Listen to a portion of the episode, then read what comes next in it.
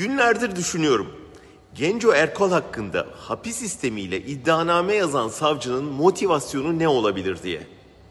Tabii ki ilk akla gelen ihtimal sarayın gözüne girmek. Eğer bunu Erdoğan'ın talimatıyla yapmıyorsa bu yoldan terfi edebileceğini düşünmüş olabilir.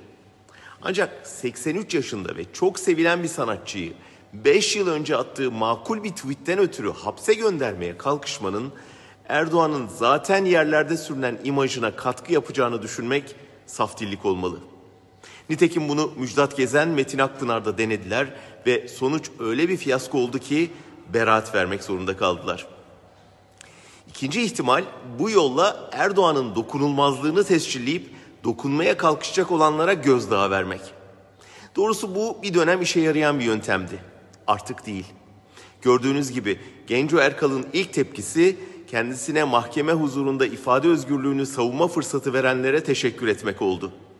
O yüzden onun mahkemeyi bir sahneye dönüştürüp yargılanan değil, yargılayan taraf olacağını tahmin etmek zor değil. Kaldı ki bir grup sanatçı geçen ay korkmuyoruz başlıklı bir bildiri yayınlayıp bütün yurttaşları daha cesur olmaya çağırdı. Yani bu tür sindirme girişimlerinin ters tepip cesareti yaygınlaştırma tehlikesi belirdi. Genco Erkal'ın yargılanmasının dünyadan da pek çok sanatçının dikkatini yeniden Türkiye'ye çekeceğini öngörebiliriz. Dolayısıyla savcının Dimyat'a pirince giderken evdeki bulgurdan olma ihtimali yüksek. Ben bu iddianamenin reddedileceğini düşünmekle birlikte kabulü halinde doğacakların Erdoğan'ın gözüne girmeye çalışan savcıyı bir hayli zora sokacağına ve ömür boyu hep bununla anılmasına yol açacağına inanıyorum.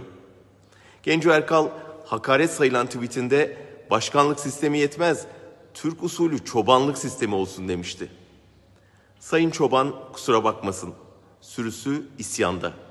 Sadece kendisinden değil, topyekün çobanlık sisteminden kurtulana kadar da bu isyan dinmeyecek.''